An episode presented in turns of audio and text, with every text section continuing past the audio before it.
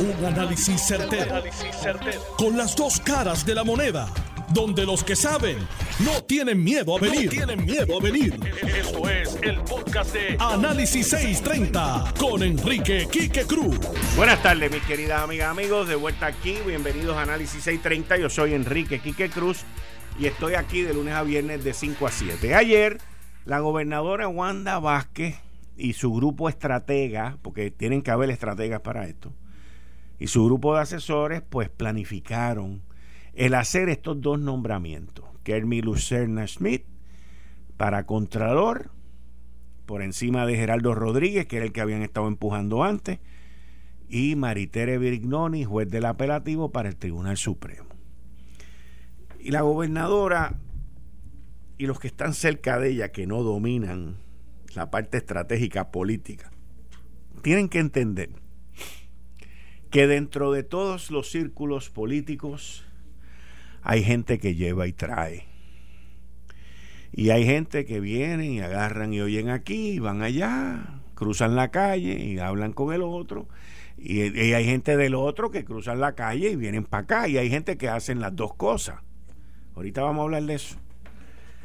Pero en términos estratégicos, ¡Ah, bendito, ayer la gente, wow, qué palo. ¿Viste lo que hizo la gobernadora? Mira, allí estaba Fortuño y salió Jennifer González diciendo que apoyaba a Maritere y salió Pedro Pierluisi también diciendo que la apoyaba. No, olvídate, la gobernadora dio un palo. Y yo tiré un tweet bien tranquilo porque yo miro estas cosas desde el punto de vista estratégico. Yo miro todas estas situaciones y máxime cuando uno de mis libros favoritos se llama El arte de la guerra. Y la mayoría de las cosas que son así, yo las miro a través del ojo de ese libro. Y ayer a las 7 y 43 de la noche yo tiré este tuit en mi cuenta arroba Quique Cruz Noti 1 que dice, me encanta el libro El arte de la guerra. Hoy hubo un ataque, ya hay heridos. Pero no del lado de los atacados, sino de los atacantes. Mañana es otro día mientras el atacado se prepara para su ofensiva. El análisis hoy aquí a las 5 de la tarde. Y miren, ayer Tomás Rivera Chats, que fue el atacado, sin mirar y disparar un chícharo, ya el candidato a Contralor por Puerto Rico ya estaba herido mortalmente. Lo primero que le hicieron fue que le revisaron sus cuentas de, Twitter, sus cuentas de Facebook. Y, y, by the way, se lo digo de antemano a todos los designados por el gobernador electo Pedro Pierluisi.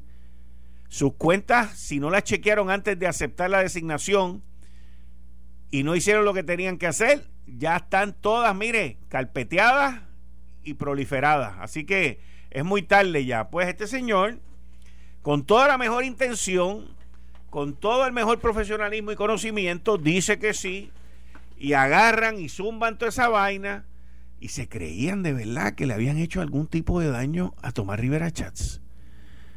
Al contrario, le metieron más fortaleza, le metieron más energía para él venir hoy y hacer lo que él hizo. Esto es bien sencillo, pero la gente no lo entiende. Aquí solamente hay dos personas que tienen poder político. Hoy, hoy, hoy. Solamente hay dos personas. Tomás Rivera Chats y la gobernadora Wanda Vázquez. Pero el, poder político de la gobernadora es como una estufita de gas que la llama ya se le está acabando el gas y se va apagando, pero todavía está prendida, pero lo que tiene es una llamita bien chiquita. La de Tomás está más brillante porque todavía tiene el poder del veto, todavía tiene el poder del consentimiento y de la confirmación, del Consejo y la confirmación del Senado de Puerto Rico que le da, que le da la constitución. La gobernadora nomina y él en su Senado confirma. ¿Y qué pasa? Que hay veces que los gobernantes no entienden cuál es el poder de uno y cuál es el poder de otro. Y hay veces que los asesores que llevan y traen de los gobernantes no le explican lo que va a pasar. Esto, yo lo puse en el tuit ayer, esto ya se veía venir. Esto es política 101, señores. Con todo y eso, el presidente del Senado envía un mensajito hoy en el comunicado que sacaron de que todavía las puertas están abiertas a la negociación. Y hay gente que, pues bendito, parece que la mentalidad no le llega un poquito más allá. Y cuando me oyen a mí hacer este tipo de análisis, o como el análisis que hice ayer en el tweet, no entienden que son análisis transparentes. No, esto no es de un lado ni de otro. Lo que estoy diciendo es la verdad. El poder lo tiene Tommy. Si lo tuviera la gobernadora, pues lo diría. Pero es que en este caso la gobernadora no lo tiene. La gobernadora el único poder que tiene es de negociar y de llegar a un acuerdo con Tomás Rivera Chat. Pero se busca a Luis Fortuño. No tiene poder político. Fortuño no tiene poder político. Se busca a Pedro Pierluisi. Pierluisi todavía no tiene poder político. Pierluisi va a tener el poder político cuando juramente. Y con todo y eso, no va a tener el poder político en las cámaras legislativas. Así que, ¿para qué te buscas a Pierluisi? ¿Para qué Pierluisi se mete en eso? Fortuño se mete en eso, me imagino que porque le dijeron que se metiera y le pidieron que se metiera, quizás alguien del bando de Pierluisi. Y entonces están los que llevan y traen, que vienen y hacen estas estrategias y vienen y salen de Fortaleza y se meten en el Capitolio. Y salen del Capitolio y se meten en Fortaleza. Y a veces piensan que que son gente que están ayudando en el proceso, pero no están ayudando en nada. Esa gente siempre piensan para ellos nada más y trabajan para ellos nada más. Entonces, ¿qué pasa? Que, pues obviamente, en el Senado de Puerto Rico hay un grupo de senadores que perdieron, que no tienen trabajo, que no tienen para pagar la hipoteca en el mes de enero. Su trabajo termina el 31 de diciembre y que se han quedado en el limbo. Pues esos son, podríamos llamar, una, unos flancos de ataque y de convencimiento que podrían ayudar en esto. Y son principalmente los que perdieron. ¿Quiénes fueron los que perdieron? Ahí está Luis Daniel Muñiz, está Miguel Laureano, está Roque. No sé si, no me acuerdo todavía si Rodríguez Mateo perdió, pero sé que estaba en, en un hilo ese, ese escaño. Y ahí usted tiene nueve personas que votaron a favor de la juez de, la nominada para el Supremo. ¿Y cuál es el problema de esto? Que todavía, sabiendo lo grande y lo precario que es el problema, todavía no tienen el conocimiento estratégico y la madurez de sentarse y negociarlo. Tomás Rivera Chats, en su comunicado de prensa de hoy, a través de Carmelo Ríos, su portavoz, le dice a la gobernadora que le recomienda que nombren a Manolo, a Manuel Torres como contralor. La gobernadora ya en varias veces ha dicho que no, porque Manolo no es CPA. Y como le viraron patas arriba a Osvaldo Soto, pues ella dice que no va más nadie. Pero quiero que tengamos claro que el Partido Nuevo Progresista el Partido Nuevo Progresista, y no me vengan con el cuento de que, ay, eso no debe de ser así. Aquí se supone que se nombren a jueces, eh, que sean juristas grandes, destacados, esto y lo otro. La realidad es que los dos partidos políticos, uno dominó el Tribunal Supremo por décadas de décadas y el otro le dio un palo y lo domina. Pero ese dominio que ahora mismo tiene el Partido Nuevo Progresista, como es el mismo dominio que metió Donald Trump en la Corte Suprema de los Estados Unidos con los conservadores, que la tiene ahora 6 a 3 a su favor, o 5 a 4 más o menos, dependiendo de para dónde quiere ir el presidente, juez presidente George Roberts. Ese mismo dominio, el PNP no puede perderlo, no debe perderlo. Y por eso las diferencias que hay aquí hay que ver cómo se subsanan y cómo se resuelven. Entonces, la situación es la siguiente. La jueza asociada, Anabel Rodríguez Rodríguez, se retira el jueves. Y ahí hay una vacante que mucha gente, el mismo Tomás Rivera Chávez puede decir, nada, que se chave, que lo resolvieran, que lo vamos a resolverlo en el próximo cuatrenio. No se puede resolver en el próximo cuatrenio, pero la realidad es que esa vacante se convierte en la más importante. Y les voy a explicar por qué. Esa vacante es más importante que todas las demás, porque esa vacante es la que puede significar un eventual 5 a 4. Hoy, hoy, el Tribunal Supremo está 6 a 3. 6 nominados por el PNP, 3 nominados por los populares. De esos 3 se pierde uno, se quedaría 6 a 2. ¿Y qué pasa? Que de esos 6 del PNP, según me han explicado, el juez asociado Edgardo Rivera se va en el próximo cuatrenio, eso es uno. Me dicen que la jueza Charneco está desde hace tiempo que se quiere ir y según tengo entendido le toca irse en el próximo cuatrenio. Ya son dos, más una vacante más, que es la de Anabel, son tres, si no se llena en este cuatrienio.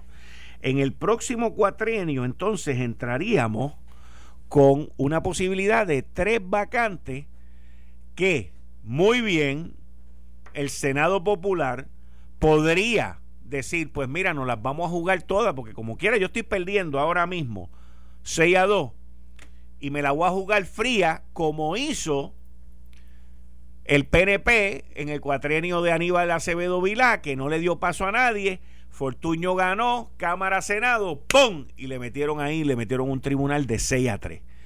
Y ese tribunal de 6 a 3, con los números que yo le estoy dando, en el próximo cuatrenio, con el Senado que pudiese ser popular y la Cámara Popular y un gobernador PNP, se la pueden jugar completa y en las elecciones del 2024, si el PNP las pierde, el PNP entonces puede perder la mayoría que tiene en el Tribunal Supremo y esa mayoría convertirse en un 5 a 4 a favor del Partido Popular. Eso es lo que está en juego con esta vacante de hoy de Anabel Rodríguez Rodríguez de diciembre 24. Eso es lo que está en juego. Porque si se llena esa vacante, entonces el PNP tendría un 7 a 2. Y si se te van dos y no se llenan, como quiera tú sigues teniendo cinco que son la mayoría que tú necesitas. Pero perdiendo tres, tú no llenas esa mayoría y no la mantienes. Y yo tengo que decir algo, o sea, y esto porque lo pienso, porque lo respeto. Este tribunal que nosotros tenemos ahora no es como los tribunales pasados, que los jueces se montaban en unos aviones para venir aquí a hacer derecho, a hacer leyes como hicieron con los pibazos, como hicieron con 20 otras cosas más. Aquí tenemos un tribunal supremo hoy que es un tribunal digno, es un tribunal serio. Usted puede estar o no puede estar de acuerdo, como me ha ocurrido a mí. Tú puedes o no puedes estar de acuerdo, pero tú sabes que las decisiones ellos las toman en lo que ellos creen, fuera de líneas partidistas. Los comentarios no, los comentarios a veces, el, juez Torres se manda a veces, como lo hizo hace poco, y a veces Eric Cortos hace otro y Estrella se va por un, por un espacio sideral allá a veces, pero al final y a la postre, cuando los, los, huevos hay que contarlos y que no sean de apeseta, la dignidad, la seriedad y el respeto por la toga son los que dominan ahí. Y este Tribunal Supremo es un tribunal que ha sido bueno para Puerto Rico. En los momentos históricos más difíciles que hemos tenido en este cuatrenio, ha sabido entrar, ha sabido salir sin tener que legislar, que eso era lo que pasaba con los anteriores del Partido Popular Democrático. Y ese era el abuso que tuvo el Partido Popular Democrático por décadas de décadas cuando dominaba el Tribunal Supremo de Puerto Rico. Y eso el PNP o Puerto Rico en este caso no lo debe de perder.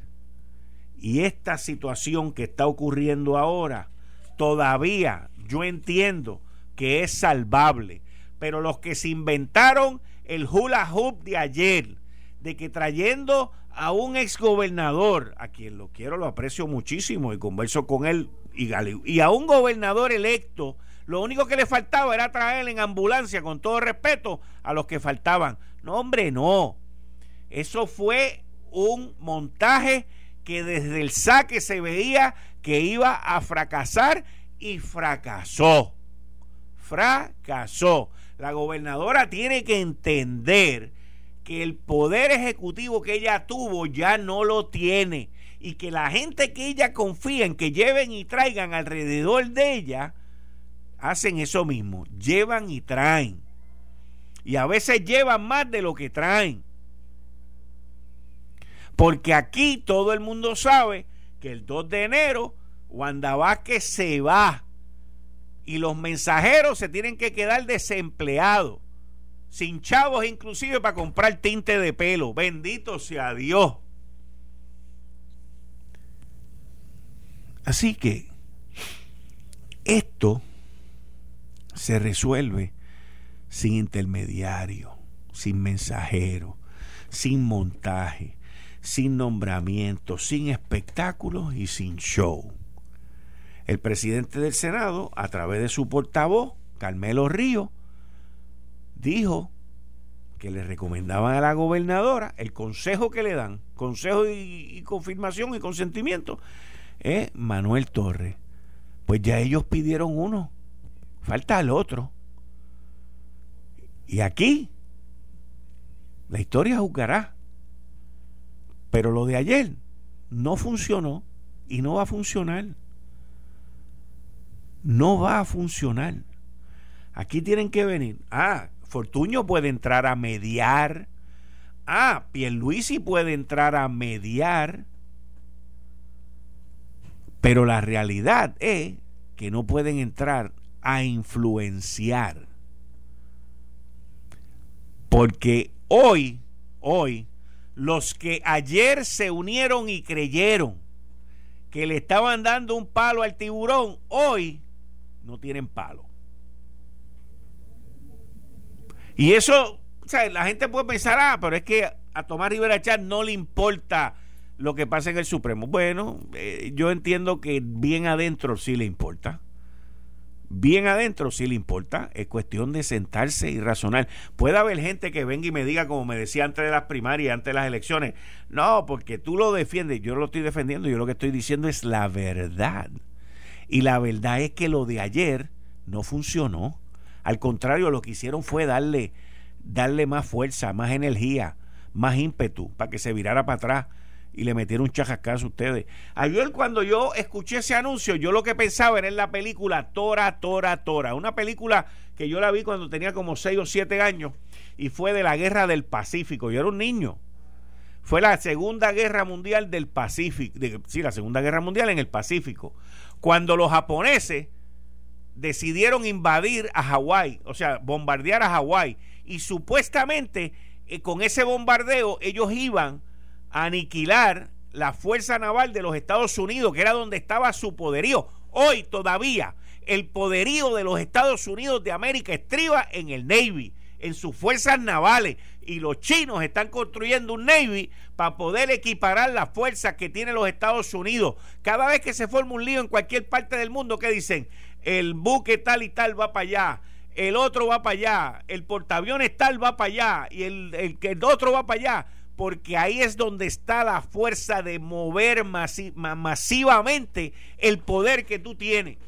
Y los japoneses bombardearon a Hawái se creyeron que habían eliminado toda la flota del Navy de los Estados Unidos en ese bombardeo y al final de la película, si quieren búsquenlo en YouTube, sale el general no sé qué diciendo, que es la frase que yo me he quedado toda mi vida con ella, hemos despertado un gigante.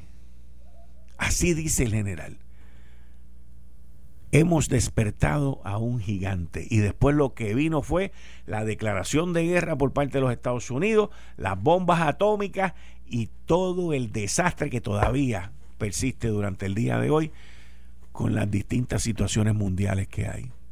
Y eso fue lo mismo que yo pensé ayer cuando la gobernadora hizo lo que hizo y su grupo de estrategas novatos y derrotados. A muchos los conozco muchos no me soportan, pero la realidad es que fracasaron. Y eso que hicieron ayer fue un disparate, un disparate. Honestamente, alguien se creyó que trayendo a un exgobernador y a un gobernador electo en conjunto con Jorge Dávila, John Blakeman y Marisol y el otro y el otro, iban a hacer esto, bendito sea Dios. O sea, solamente, solamente en Walt Disney es que hay esos cuentos de hadas. Bueno, que sacar a esa... Ah, puede traer a Fortuño como mediador.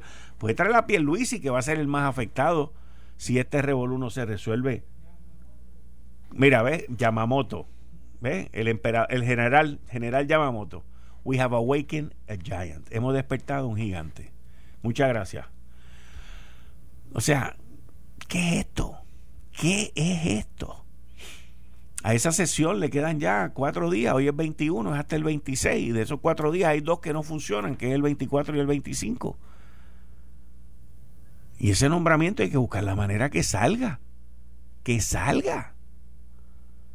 No hay de otra. No existe. Eh, estás escuchando el podcast de Noti1. Análisis 630 con Enrique Quique Cruz. 5 y 32 de la tarde de hoy, lunes 21 de diciembre el Senado de Puerto Rico le había dado hasta las 5 y 30 a la gobernadora para que retirara el nombramiento. Si alguien nos puede informar, yo estoy aquí en la cabina atendiéndolos a todos ustedes muy gustosamente. Y le pido a Jennifer González, ya le mandé el teléfono, que me llame ahora por el teléfono que le di. Pero el Senado había dado hasta las 5 y 30 de la tarde para que retiraran el nombramiento. Como están las cosas, yo me imagino que no lo van a retirar. Pero, pero, que tengan algo bien claro. Si no lo retiran, lo cuelgan. Y eso sí, van a decir, sí, no, yo sé, no vamos a descubrir la luna hoy. Pero hay una deferencia, todavía hay un espacio abierto para negociación. Por eso es que no lo colgaron. Fíjense que colgaron el del Contralor pero no colgaron el de la jueza del apelativo Maritere Brignoni. O sea, aquí tenemos que dejar los egos, los egos a un lado. Y tiene que haber un adulto en la mesa y se tienen que sentar y tienen que hablar. Porque lo más importante es lo más importante. Eh, aquí se envían mensajes hay que ver si lo entienden. Eso es otra cosa. Vamos a ver. Ronaldo Jarabo, buenas tardes. Buenas tardes, Quique. ¿Cómo estás? Un placer estar contigo una vez más. Gracias. Como siempre, todos los lunes aquí con Ronnie Jarabo, ex presidente de la Cámara. Bueno, Jarabo, esto está bueno. Hoy es 21 de diciembre. Imagínate lo interesante que está esto. Muchachos, llegaron los fuegos artificiales antes del día 31. llegar. Pues realmente eso que estabas diciendo ahora aquí, que pues tiene eh, la explicación de que Maritere Brignoni eh, obtuvo nueve votos en el caucus donde se estaban discutiendo, mientras que la decisión fue eh, colgar a viva voz el, el contralor designado, la designación del contralor.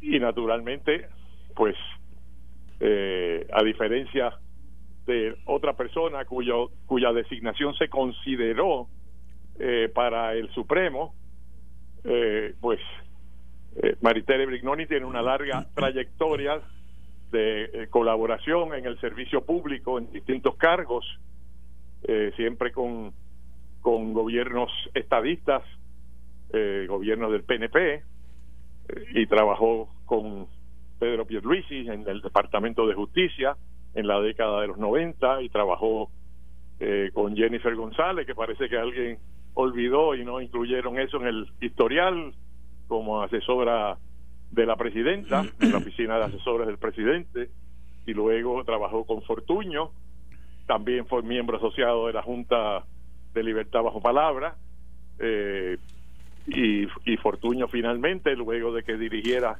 su oficina de nombramientos judiciales y ejecutivos, eh, la, la designó al, al Tribunal de Apelaciones, ¿verdad? O sea, que tiene una larga trayectoria eh, que no encontraba un choque eh, filosófico eh, ideológico como la otra persona que fue considerada la profesora Vivian Neptune, decana de la Escuela de Derecho de la Universidad de Puerto Rico.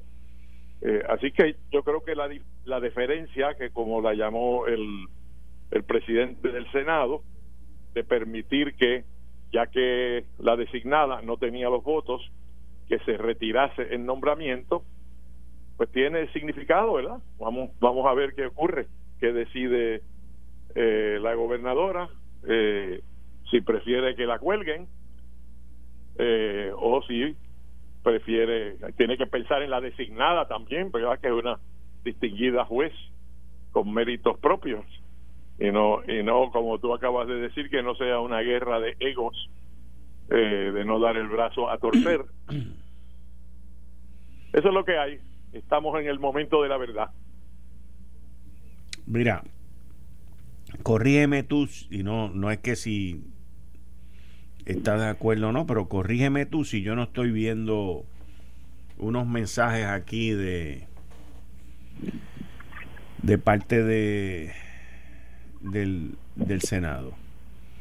Cuando el comunicado que envía el Senado dice, en el caucus se acordó expresar en esta plataforma, hemiciclo del Senado, concederle a la gobernadora hasta las 5 y 30 como un acto de deferencia para que retire el nombramiento de la licenciada Maritere Brignoni como jueza asociada del Tribunal Supremo. Es un acto de deferencia en el que los compañeros del PNP han expresado donde cada cual votó libre y democráticamente que la nominada del Tribunal Supremo cuenta con nueve votos, dijo Rivera Chats.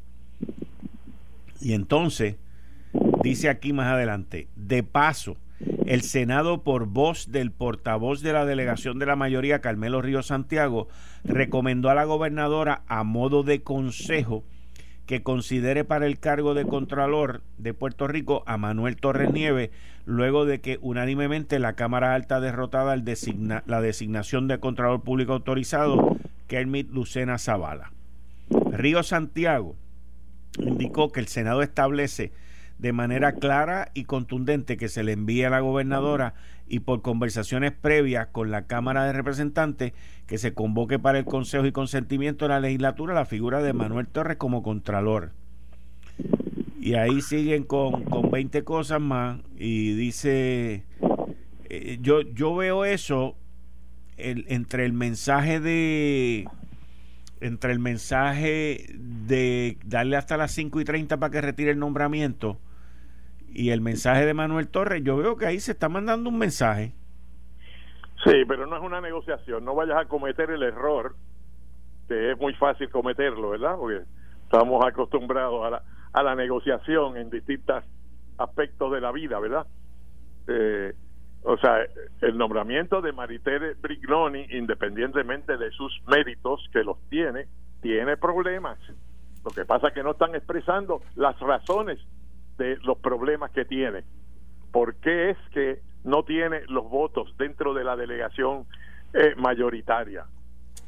Y obviamente la minoría va a votar en contra porque está en contra de que a esta hora se hayan bajado todos estos nombramientos a, última hora que se pudieron haber enviado mucho antes y hacer unas vistas y eh, hacer las investigaciones como se deben hacer, eh, hacer las preguntas, permitirle a la gente explicar pues eh, la manera de hacer las cosas, eh, la rama ejecutiva eh, produce estos resultados.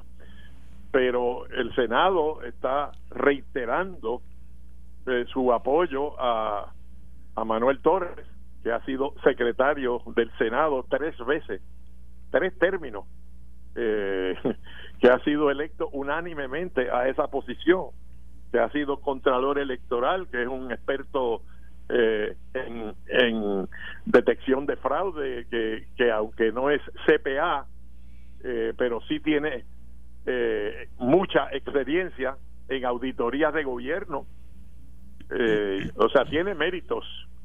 Yo estoy seguro que si no se llega a, a una designación en este cuatrienio, Manuel Torres va a ser considerado por el próximo gobernador no, no estoy diciendo que lo vaya a designar Pierluisi, pero estoy diciendo que lo va a considerar, porque él tiene méritos propios, una trayectoria preciosa de servicio público eh, y yo creo que se ha llevado muy lejos esto de que el, un requisito de que sea CPA, ¿no? El requisito es que tenga conocimiento y experiencia en auditoría de gobierno. Y eso lo tiene Manuel Torres. Eh, así que, bueno, vamos a. Yo no creo que hay ningún mensaje de que, mira, si, si, si nos nombras a Manuel Torres, te vamos a confirmar a Maritere Brignoni. No, pero, pero, pero antes de que entremos en eso, que no sea Maritere Brignoni, te voy a hacer una pregunta, pero eh, al Senado haber emitido ese comunicado de prensa, que yo lo recibí a las 4 y 19, la jueza del Tribunal Apelativo, Maritere Brignoni Mártir, pidió que se retirara su nombramiento, ¿viste? Claro, porque el acto de deferencia no es solo con la gobernadora, es con la nominada.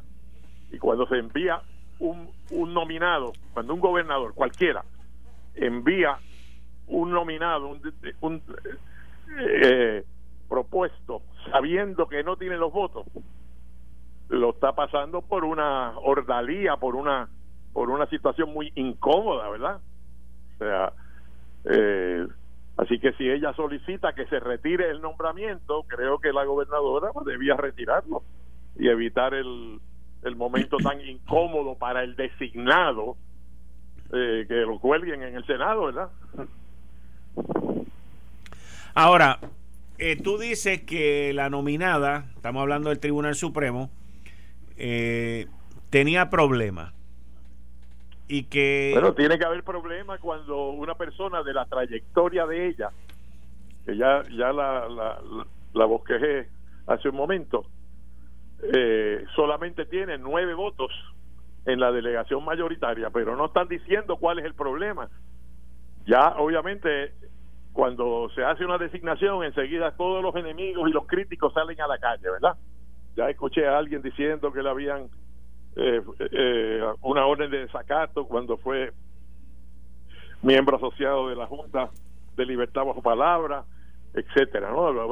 Todos los que puedan ser considerados esqueletos en el closet salen ahora. Eh, pero tiene que haber algo más, creo yo. Ahora te pregunto, ok, retiren el nombramiento, queremos que nombren a Manuel Torres, ¿hay apertura para otro candidato en el Tribunal Supremo? Te pregunto yo a ti. A base de lo que yo te leí, lo que tú oíste. Pudiera haberlo. Yo también creo pudiera eso. verlo. Este, obviamente la gobernadora ha expresado su preferencia de que sea una mujer y yo creo que esa es un, una preferencia que, que debe ser respetada. El Senado, que es un Senado PNP, estadista, conservador, eh, tiene también la, el criterio evaluador que quiere que en términos valorativos coincida con su la manera del Senado de ver las cosas y eso es así en todas las legislaturas del mundo. O sea tú no puedes esperar que un nombramiento liberal sea bien recibido en el Senado de Estados Unidos si hay una mayoría republicana y conservadora y a la inversa si hay un Senado demócrata eh, liberal o de centro izquierda no van a ver el nombramiento de un juez conservador con buenos ojos. O sea que está pasando aquí lo mismo.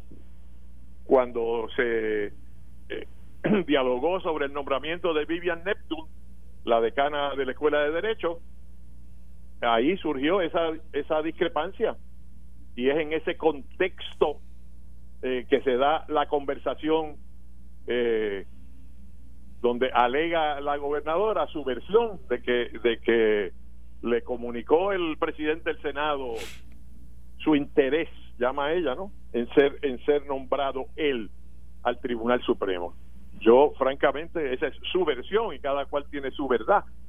Eh, para mí, como le dije a la colega Carmen Jovet eh, más temprano hoy, eh, esas conversaciones se supone que se queden confidenciales eh, y es una falta de ética política el que una de las partes saque su versión de una conversación privada confidencial entre el primer ejecutivo y el presidente del Senado. Esa, eso está mal en cualquier liga, en cualquier época y de cualquier color, sean rojos o azules, eso está mal. Estoy de acuerdo que de haber sacado esa conversación me recordó, el, haber sacado esa conversación me recordó un incidente con la persona con quien vamos a hablar ahora, que ya la tengo en línea. Y es nuestra comisionada residente cuando Aníbal Acevedo Vilar le sacó una conversación a ella en el debate. Son, son, perdóname Jennifer, pero es que la comparación, el análisis lo amerita. Eh, pero son situaciones donde la persona que saca. Es de la opinión de Quique. Sí, es, mi opinión. es mi opinión. Amiga Jennifer, un abrazo. un abrazo a ti también. O sea, es son, inconfundible. Sí, pero son, son situaciones en el que saca una conversación privada de desespero. Y si tú estás haciendo algo bajo desespero, no va a salir bien, a menos que estés salvándote la vida y no estamos hablando de eso. Pero dejando ese tema ahí y entrando ahora con la comisionada residente Jennifer González, que ganó por 100 mil votos, el nombre de ella ahora es Jennifer 100,000 González. Y e, ella lo puso así eh, para el próximo congreso allá y, tiene allí en su oficina un póster o una de esos de 100 mil. Alguien te va a regalar un tallado de eso en madera que diga 100 mil o lo que sea si no es que ya lo tiene, pero bienvenida aquí a Análisis 630, Jennifer. Buenas tardes a ti, Kike. Muchas felicidades a, ti, Jarabo, y ciertamente a todos los amigos que nos escuchan. Contenta de compartirlo, obviamente, con ustedes. Hoy también es un día especial. Acá, en la próxima hora y media, se debe estar aprobando un nuevo paquete de estímulo que no solamente incluye fondos para manejar la pandemia, sino también recursos del nuevo presupuesto año fiscal, donde logramos incluir proyectos para Puerto Rico, eh, así que proyectos que llevábamos pidiendo por algunos meses. Así que este proyecto que incluye hasta un museo latino, entre muchas otras cosas, es como un ómnibus, ¿verdad? Incluye un montón de medidas, eh, entre ellas las más importantes, que sé que el pueblo pues, está pendiente, son un cheque de 600 dólares individuales eh, a, cada persona eh, y si esa persona tiene menores dependientes de 18 años, pues también 600 dólares adicionales, más o menos en la misma estructura que hubo para el, el cheque de CARES Act anterior. Si, a medida, si usted gana 75 mil dólares o más, pues se va reduciendo la cantidad de esos 600 dólares lo mismo incluye eh, fondos de 300 dólares semanales a partir del 26 de diciembre hasta marzo del año que viene por un periodo de 11 semanas para desempleo, eh, 300 dólares semanales por 11 semanas para el PUA. Eh, que, se para mediante acuerdo. En el caso de, de Puerto Rico, desde cuándo este dinero está disponible, asumamos que el Senado aprueba esto mañana, que el presidente lo firma el miércoles. Eh, el secretario del Tesoro me dijo ayer eh, que estarían enviando o depositando en las cuentas a partir del fin de semana de la semana próxima.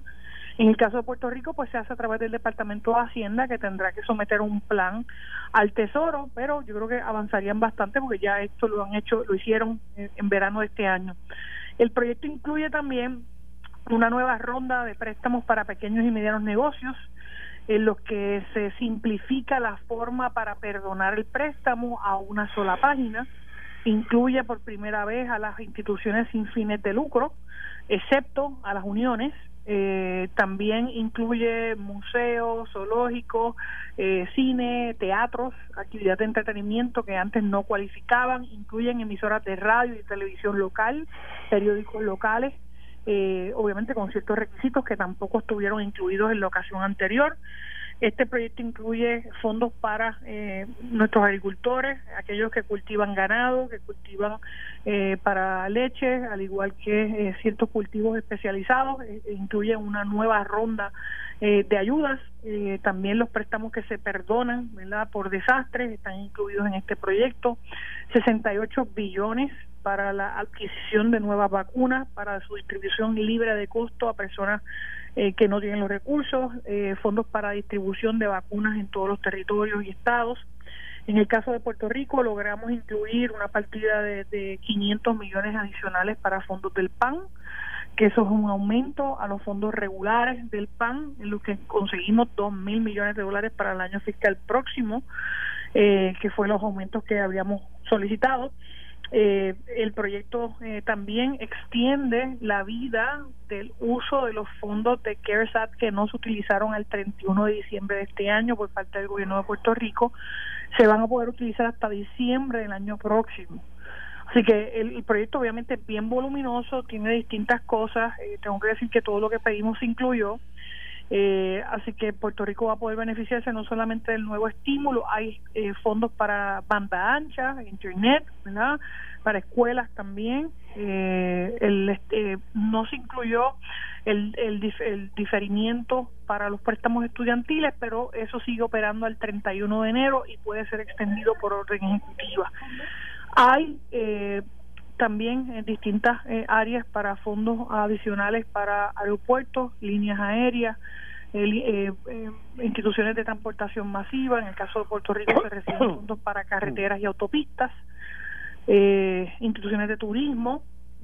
también van a recibir los fondos directos, se extienden algunos de los beneficios deducibles de taxes para distintas áreas que estuvieron incluidos en el CARES Act, así que la medida que todavía pues no se ha votado y que tiene republicanos y demócratas a favor y en contra, ¿verdad? Ha sido una pelea por los pasados cinco meses, pero ya por fin eh, hay un documento de acuerdo final que baja en las próximas dos horas en la Cámara y se espera lo mismo en el Senado mañana. Pues eso es un gran logro, Jennifer, porque con tantas eh, visiones distintas y tanta pugna de intereses conflictivos, que se haya logrado ese acuerdo, pues habla bien de las mayorías demócratas y republicanas, ¿verdad? Cada uno en la Cámara y en el Senado, y el presidente electo que también metió la cuchara en esto. Eh, y estoy seguro que el presidente Trump también estuvo dialogando con los senadores republicanos para disponer lo que era aceptable a él y lo que no era Así que es un logro para la democracia americana que se finalmente se lograse este acuerdo. Eso es así. Y, y, un acuerdo en un tiempo bien difícil, donde muchos pequeños y medianos negocios están cerrando eh, por las medidas que se han tomado a nivel de los gobiernos estatales de cerrar eh, operaciones, de reducir horarios, de pérdidas de empleo. Eh, muchas veces esto se convierte en, los únicos recursos que llegan a la mesa de esas familias cuando ya se han agotado, ¿verdad? Otros recursos como ahorros, líneas de crédito o ayudas estatales. Así que esto literalmente es un salvavidas en un momento bien duro, ¿verdad? Que es el momento de, de las Navidades nosotros estamos ya en comunicación con el secretario del Trabajo, el secretario de Hacienda eh, y el director de AFAF en Puerto Rico. Le hemos notificado sobre el documento. Todavía eh, ya nosotros vamos a estar en esta misma semana dando la distribución de otros fondos que están incluidos, como por ejemplo los proyectos del Caño Martín Peña, que logramos incluir, los fondos para las canalizaciones de eh, Río Grande de Ciales, entre otros, el río Guayanilla, que logramos los fondos, entre otros proyectos de infraestructura mayor del cuerpo de ingenieros que logramos incluir, eh, y proyectos en el área de agricultura, transportación, agua, eh, seguridad, que también logramos proyectos para seguridad para Puerto Rico, eh, porque se incluyó en, el, en los proyectos de, de, presupuesto anual del gobierno de los Estados Unidos. Nosotros logramos incluir nuestras enmienditas, como digo yo, eh, para cada una de estas cosas. Estamos hablando más de 20 páginas que son exclusivas para Puerto Rico, eh, así que eso vamos a estar en, esta semana dividiéndolo, es mucho por temas. Están todos los programas eh, que tienen que ver desde corales, manejo de playas, eh, eh, instituciones eh, del Departamento del Interior hasta las cosas que, ¿verdad? que tienen que ver con, con data eh, y asuntos directos de seguridad. Así que quería darles un update de dónde estamos y qué se espera después de tantas semanas y meses de asuntos pendientes. Y una vez esto se apruebe, pues entonces el Congreso por fin se puede ir de receso, ¿verdad? Entre hoy nosotros en la Cámara, el Senado mañana. y de esta manera pues regresar ya para la juramentación el 3 de enero. Jennifer, la gente, rapidito, porque tengo que ir a una pausa, pero la gente, el trámite administrativo, o sea, ¿cuándo comienzan los desembolsos? En el caso de que, asumiendo que el presidente firme esto antes del miércoles de esta semana, el secretario del Tesoro Minuchin nos dijo que ellos empezaban a depositar los fondos federales eh, a partir del viernes de la semana que viene. Eh, así que en el caso de nosotros, el Departamento de Hacienda tiene que someterle un plan al Tesoro para que el Tesoro lo autorice. Ah, bien, eso ya se hizo una vez, así que no debe ser muy, muy dificultoso. Y lo mismo con el Departamento del Trabajo para los fondos de desempleo en Cuba. O sea que esto no va a estar antes de Reyes, Jennifer. No. Yo espero. ¿Que sí o que no? La primera semana de enero. Bueno, eso hay, hay que esperar, ¿verdad? Porque le va a corresponder a Hacienda y al trabajo hacer, ¿verdad? los planes y someter los planes correspondientes. Yo no quiero eh, prometer algo, ¿verdad? Que no está no está en mis manos. En mis manos está claro, claro. que estuviera incluido, así que ahora es cuestión de, la, la parte administrativa. Bueno, muchas gracias a ambos. Se me cuidan, hablamos. Gracias, un abrazo. Bien, gracias Ronnie. Gracias Jennifer. Buenas noticias por parte de la comisionada residente Jennifer González. Esto fue el, podcast de Notiuno. Análisis 630 con Enrique Quique Cruz. Dale play a tu podcast favorito a través de Apple Podcasts, Spotify, Google Podcasts, Stitcher y notiuno.com.